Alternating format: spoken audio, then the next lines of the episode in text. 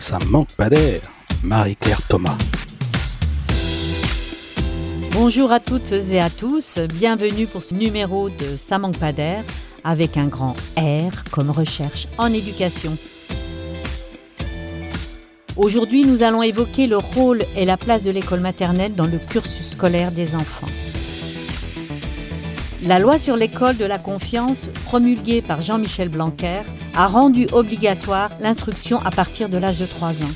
C'était une promesse d'Emmanuel Macron pendant sa campagne, rendre à l'école maternelle toute la place qu'elle devrait occuper. La justification de cette réforme est de lutter contre les inégalités qui se développeraient dès la maternelle et contre lesquelles il serait plus facile d'agir en commençant très tôt. Il y a aussi le discours très présent sur l'école maternelle qui dit que sa mission est de favoriser le développement et l'épanouissement de l'enfant. Alors, quelle est cette place de l'école maternelle aujourd'hui? Au fond, qu'est-ce qui distingue l'école maternelle d'une école au sens ordinaire du mot? Qu'est-ce qui se joue dans ces premières années? Pour en parler, nous recevons Sylvie Seb et Christophe Joignou. Bonjour et merci à tous les deux d'être avec nous. Et aujourd'hui, c'est encore un enregistrement à distance en espérant que le prochain se fera dans des conditions normales. Tout de suite, Hélène Buscaille, étudiante à l'ENS de Lyon. Elle va nous présenter les débats historiques qui ont forgé, structuré notre école maternelle française. Bonjour Hélène. Bonjour Marie-Claire. Alors, euh, quand est-ce que sont apparues les premières écoles maternelles? Alors, les premiers lieux d'accueil des jeunes enfants commencent à émerger au XVIIIe siècle, comme par exemple une école de tricot fondée en 1771. La plupart de ces euh, lieux d'accueil se rapprochent plus des actuelles garderies. Ils se développent notamment avec la révolution industrielle pour protéger les enfants des ouvrières des dangers de la rue. C'est surtout en suivant le modèle britannique des infant schools et l'impulsion de pionnières comme Emily Oberkampf que ces salles d'asile deviennent plus pédagogiques et sont placées sous l'autorité du ministre de l'Instruction publique en 1836. Et quel rôle a-t-on voulu donner à l'école maternelle à ce moment-là? Alors, le Second Empire et la Troisième République, ensuite, souhaitent en faire des lieux d'instruction à part entière, sous le contrôle de l'État, avec des institutrices formées spécifiquement à partir de 1881 et la mention de programme. Elle est rendue comme l'école primaire, publique et laïque en 1881. Toutefois, Pauline Kergomar, première inspectrice générale des écoles maternelles, souhaite plutôt favoriser le développement naturel de l'enfant en prônant le respect de l'enfant, le jeu, l'adaptation des locaux et une attention particulière à la psychologie de l'enfant. Elle dit que le modèle éducatif est celui d'une mère intelligente et dévouée. C'est le modèle qui sera officialisé en 1921 par la loi Bérard. Mais quels étaient les enfants qui allaient aller justement à cette école maternelle? Alors jusqu'alors, l'école maternelle s'adressait avant tout aux enfants des milieux modestes, urbains, aux enfants des ouvriers, puisque dans les classes supérieures, le travail féminin était dévalorisé et l'enfant restait avec sa mère ou une nourrice. À compter des années 50, elle s'ouvre progressivement à toutes les couches sociales, notamment sous le développement du travail féminin. Et la quasi-totalité des enfants de 3 à 6 ans fréquentent une école maternelle sans obligation légale jusqu'à la loi sur l'école de la confiance en 2019. Et quand est-ce que la notion d'inégalité est apparue?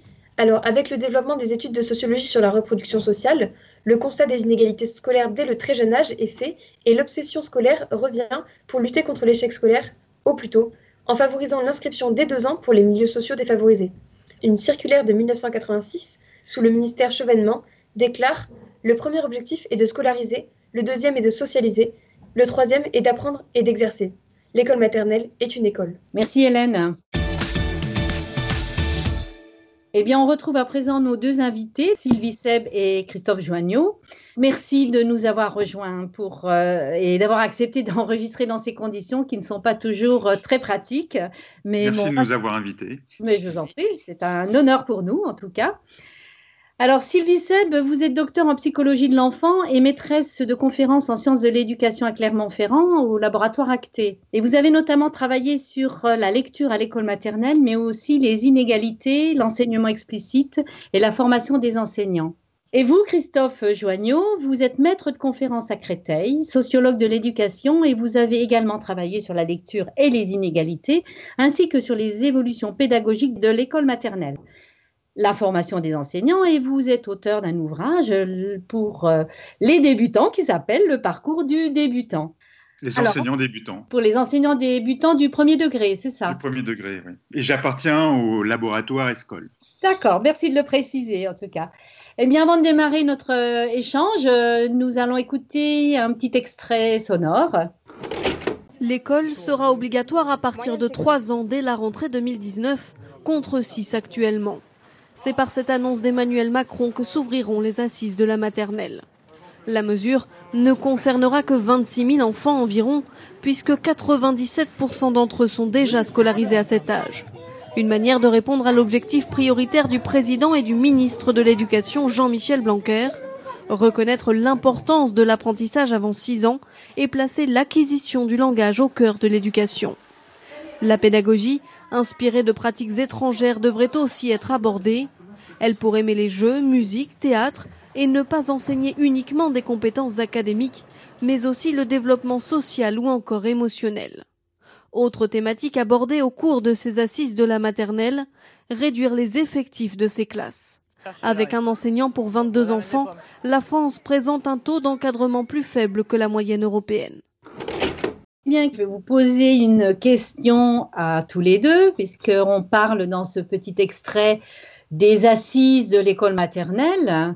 Pourquoi c'est important de mettre en place des assises comme ça? Et puis pourquoi l'école maternelle, c'est un vrai enjeu, c'est important de s'y intéresser? Sylvie Seb, peut-être? Euh, oui, je pense que c'était intéressant de, faire des assises sur l'école maternelle, et notamment pour rappeler, et c'est ce que faisait finalement euh, cette obligation scolaire à trois ans, ça rappelle l'importance des apprentissages précoces euh, dans le développement des enfants et notamment le développement des élèves. Et je fais une nuance entre développement des enfants et développement des élèves.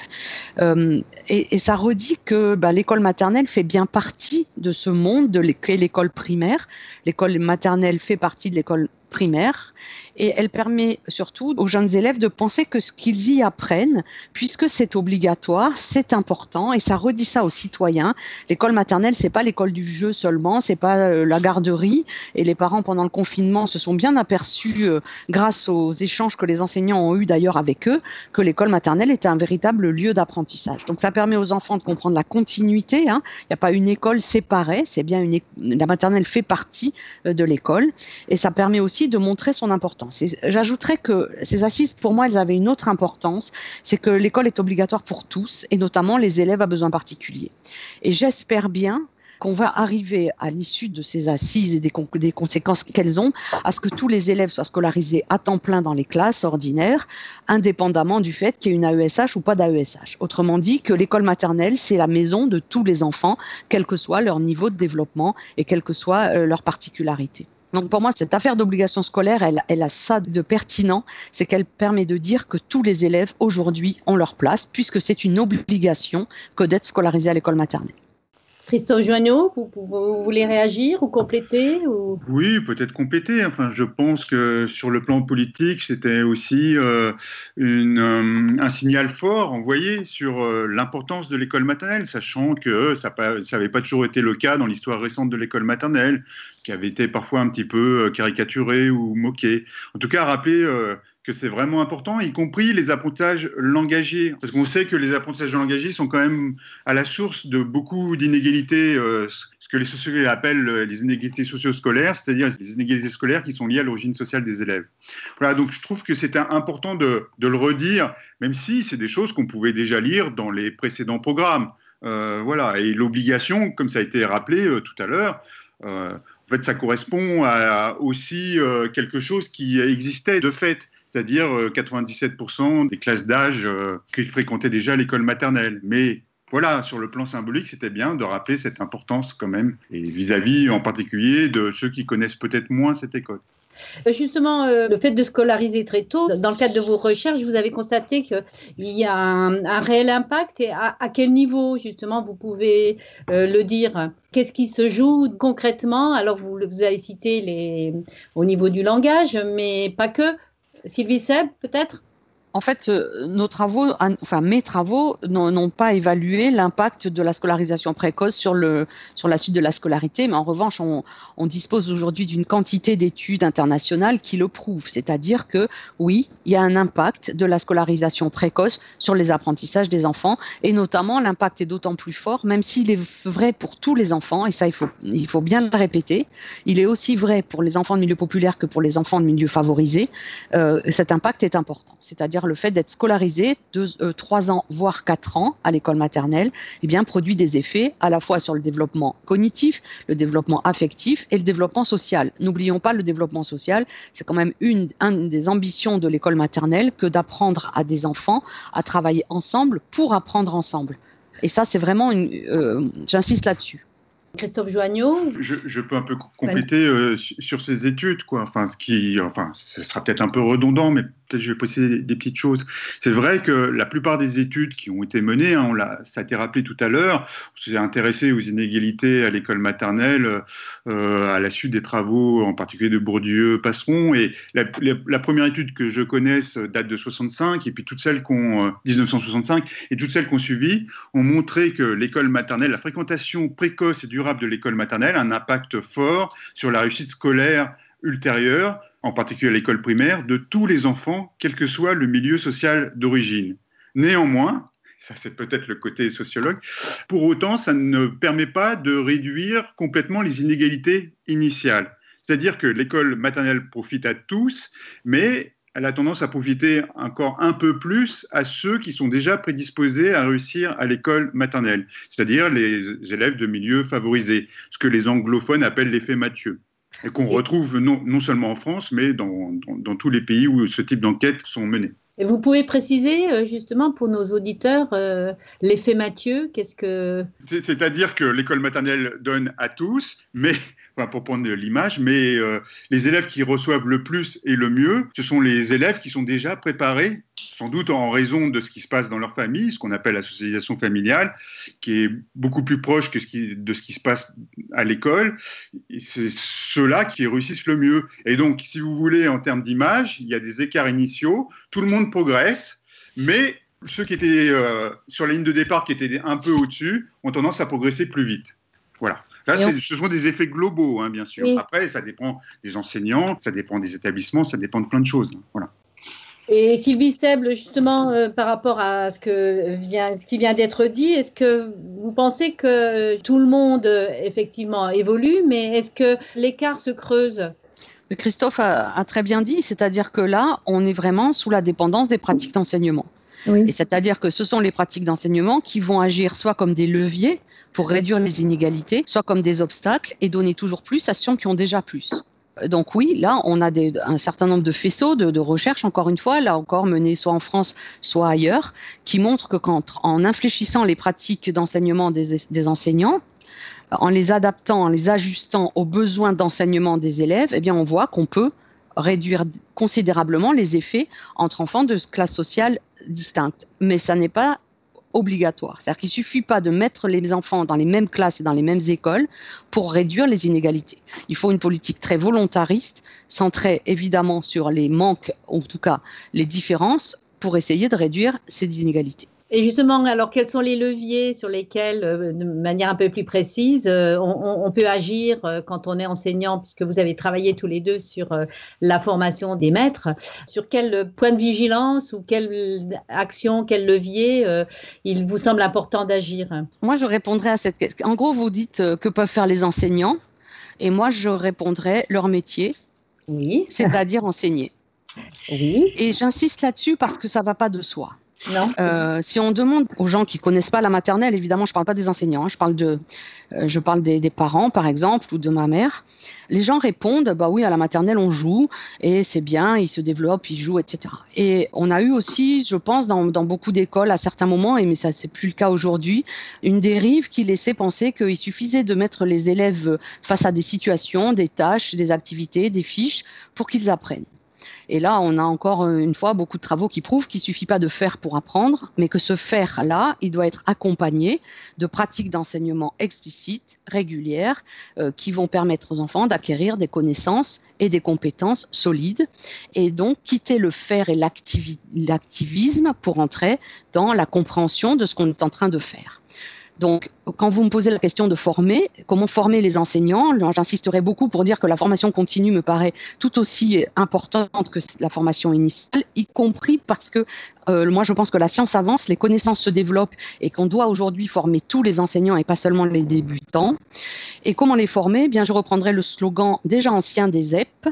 Donner, vous vous rappelez peut-être que c'était donner plus à ceux qui ont moins. Et eh bien, former des enseignants, c'est les former à savoir qu'est-ce qu'il faut donner de plus c'est-à-dire quelle cible doit-on viser quand on vise à réduire les inégalités sociales, euh, oui, scolaires, euh, à ceux qui ont moins? Eh ben, euh, il faut que les enseignants soient formés à savoir ce que ces enfants ont en moins et pourquoi ils l'ont en moins, mais aussi ce que les enfants de milieux populaires ont en plus, et pas réduire les élèves de milieux populaires à des enfants à besoins particuliers, sans compétences particulières et sortir du café du commerce pour étudier ce que certains ont acquis en famille que les autres n'ont pas acquis. Et la dernière question, c'est donner plus de quoi, mais surtout le donner comment.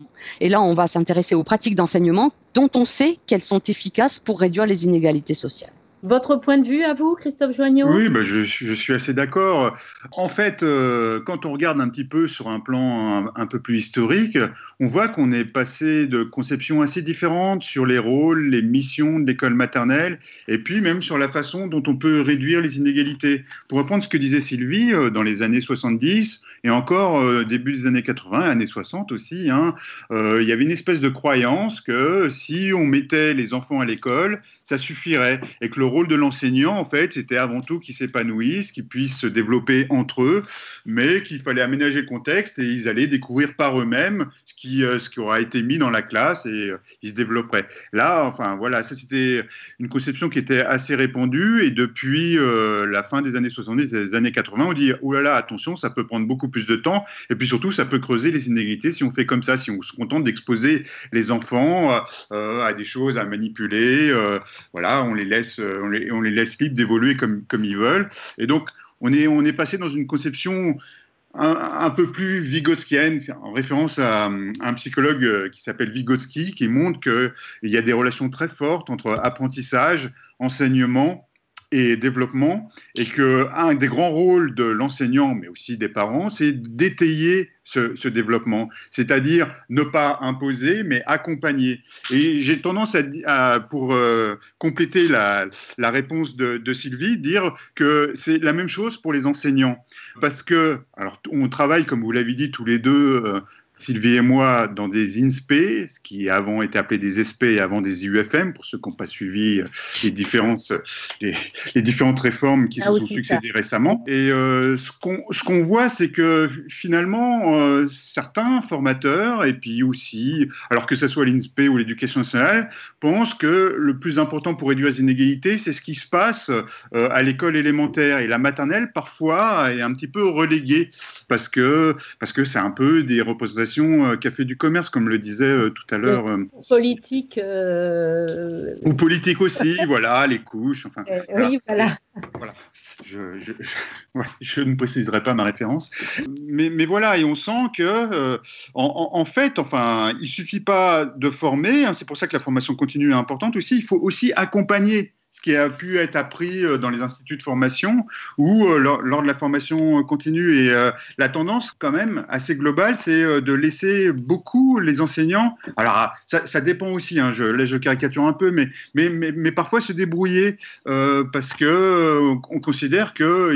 voilà, il y a des objectifs à atteindre et que si on est clair sur ces objectifs, ça, suffira. Voilà, et donc les dispositifs d'accompagnement, enfin, c'est des choses. Là, comme vous l'avez rappelé tout à l'heure, hein, on a, j'ai coécrit un, un livre qui s'appelle Le parcours du, euh, débutant. Et euh, ce qu'on ce qu'on voit à, travers ce, livre, c'est que parfois les enseignants euh, euh, mettent en place des choses qui sont assez efficaces sur le plan des inégalités, mais qui se découragent au cours du temps parce qu'ils ne sont pas soutenus. Et puis ils n'en voient pas toujours les effets non plus. Mais sur quoi justement il faudrait les soutenir euh, Sur quoi les, les, les enseignants butent?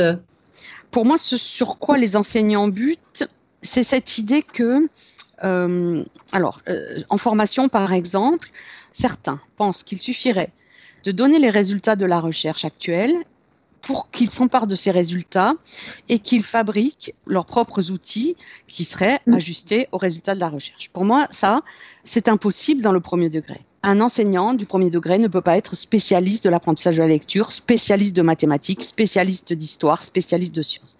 Et donc, je considère qu'il y a une véritable activité qui doit être conjointe entre les chercheurs et les enseignants pour justement fabriquer ces outils qui soient cohérents avec les résultats de la recherche, mais en même temps utilisables par les enseignants en contexte scolaire.